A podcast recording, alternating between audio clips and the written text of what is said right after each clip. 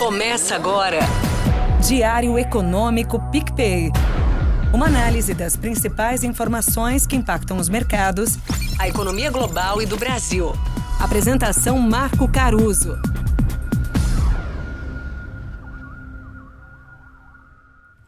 Fala pessoal, bom dia, tudo bem? A semana vai terminando com um tom mais positivo dos mercados do que ela começou.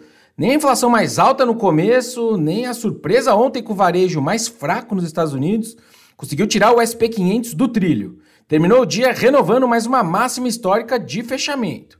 O ar pode até ficar mais rarefeito acima desses 5 mil pontos, mas o resultado das empresas e a perspectiva de juros mais baixos seguem dando fundamento para a Bolsa Americana.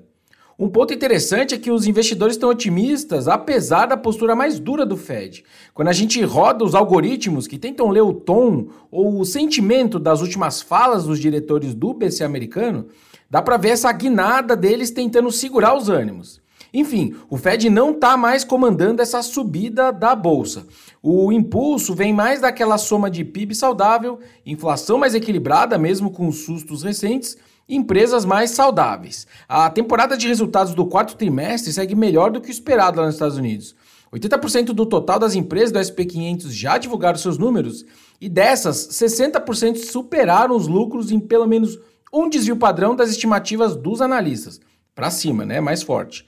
O consenso esperava que o lucro por ação crescesse uns 3% no começo da temporada, e agora o crescimento esperado está em 7%, refletindo principalmente margens melhores das empresas. E aqui vale também reforçar aquela ideia que eu venho citando para vocês, de que esse otimismo seria um falso alarme para quem quer vender dólar. Tem o argumento dos juros menores à vista lá nos Estados Unidos, mas tem também esse excepcionalismo da economia americana, que atrai demanda por ativos denominados em dólares. E aí é dólar forte. Agora, voltando no assunto das empresas da Bolsa Americana, eu estava lendo um relatório que fez um apanhadão das teleconferências dessas companhias. A gente está falando aí de 360 das maiores empresas do mundo. E é interessante acompanhar essas teleconferências, porque você pega uma perspectiva mais qualitativa sobre as principais questões que estão passando ali pela cabeça da diretoria dessas empresas. Três temas chamaram atenção: inteligência artificial, para variar, cadeias de suprimentos globais e o mercado de trabalho. E na soma desses três temas, a gente está falando de tendências aí de aumento de produtividade e de redução de custos.